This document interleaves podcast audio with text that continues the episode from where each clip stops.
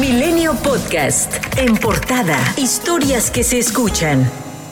México registró 12.116 nuevos contagios de coronavirus en 24 horas para un total de 2.616.827 casos acumulados, así como 235.507 muertes. Esto de acuerdo con la Secretaría de Salud. La Organización Panamericana de la Salud informó que la variante de preocupación gamma, conocida también como brasileña, será la que va a predominar en México en las siguientes semanas, al alcanzar un 23% de todas las muestras positivas. Mientras tanto, se anunció que en las primeras semanas de agosto el laboratorio canadiense Medica Go y el británico GSK arrancarán en México el protocolo internacional fase 3 de la vacuna candidata CoVLP, capaz de evitar la infección por SARS-CoV-2 y de neutralizar y detener la propagación de todas las variantes de COVID-19 mediante la activación del sistema inmunológico capaz de destruir el virus. En Ciudad de México, la jefa de gobierno, Claudia Sheinbaum, descartó un escenario catastrófico por contagios de COVID para el mes de agosto. Hay suficientes camas, se reactivó nuevamente el programa de hospital en casa para cualquier problema y de oxígeno en casa para que si fuera necesario, pero no, no estamos estimando un escenario catastrófico. En Puerto Escondido, Oaxaca, la autoridad municipal de San Pedro Mixtepec declaró semáforo rojo ante el aumento de contagios y se anunciaron multas y cárcel para quienes no utilicen cubrebocas. En cuanto al regreso a las clases presenciales, mientras que Nuevo León aseguró que volver el próximo 30 de agosto dependerá del semáforo epidemiológico, la próxima administración del gobierno estatal anticipó que importará el modelo de Texas para volver a las aulas de manera segura. Así lo dio a conocer el mandatario electo Samuel García tras concluir una reunión con el gobernador tejano Greg Abbott. Nos propuso tener una relación directa con su secretaria de Educación. Él presume que es la mejor de Estados Unidos, quien ya hizo el plan, la ruta crítica del regreso a clases en agosto aquí en Texas. Entonces, yo le voy a pedir a Sofía que tengan una colaboración estrecha para que todas las buenas prácticas de Estados Unidos y de Texas para el regreso a clases se dé de la manera más eficiente, segura por su parte, el presidente Andrés Manuel López Obrador informó que la próxima semana se prevé presentar el plan para reanudar las clases presenciales. No hay nada que lo impida.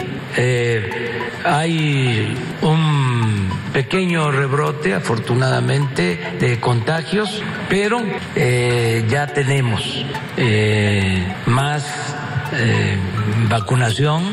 El presidente se reunió con gobernadores electos y en funciones de Morena para pedirles trabajar en coordinación en 50 municipios prioritarios. Esto con la finalidad de reducir los crímenes en estos, principalmente el homicidio doloso. Resaltó que estableció acuerdos con los 16 mandatarios estatales para vivir en plena paz.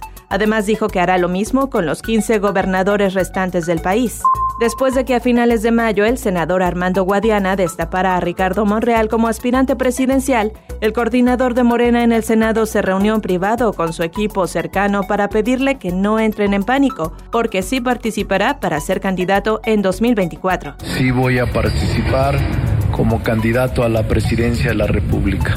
Ahí surgió la frase, no soy un ambicioso vulgar, soy un aspirante normal. Mientras que la coordinadora del PRD en la Cámara de Diputados, Verónica Juárez Piña, pidió al titular del Ejecutivo Federal dejar de crear cortinas de humo. Al alentar destapes presidenciales, usando incluso un espacio y recursos públicos para dirimir decisiones políticas de su partido, cuando por cierto apenas ha transcurrido la mitad de su mandato, el presidente envía un mensaje de derrota y de reconocimiento implícito de que su gobierno ha fracasado. Las y los ciudadanos lo eligieron para seis años, no más, pero tampoco menos.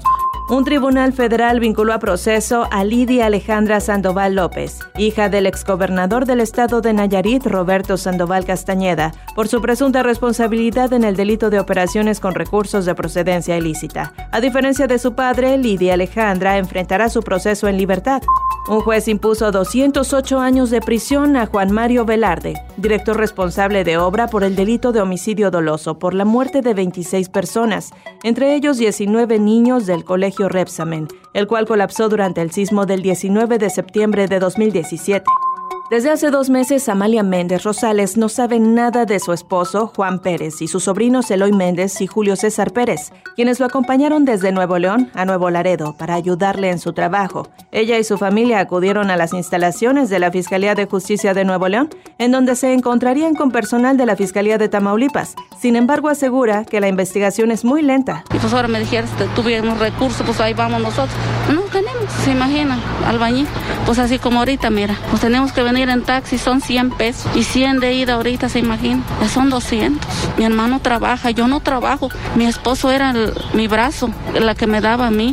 La Secretaría de Gobernación informó que trabajará con la Fiscalía General de Baja California para capacitar a policías de investigación en temas de derechos humanos, no discriminación, género y diversidad sexual, para erradicar los crímenes de odio que se han presentado en el estado, como el caso de Kendra, una mujer transgénero quien fue asesinada en Tijuana.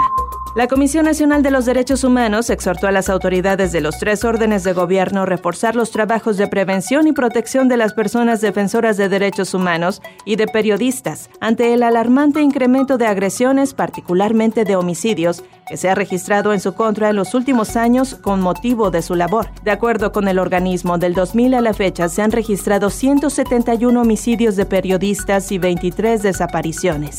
En los últimos años, las solicitudes de refugio por parte de migrantes en México se ha incrementado exponencialmente y en 2021 podría llegar a la cifra histórica e inédita de 100.000, según pronosticó el subsecretario de Derechos Humanos, Población y Migración, Alejandro Encinas. Están llegando a nuestro país 90 nacionalidades distintas, lo que no habíamos tenido nunca en, en la historia de México. Milenio Podcast.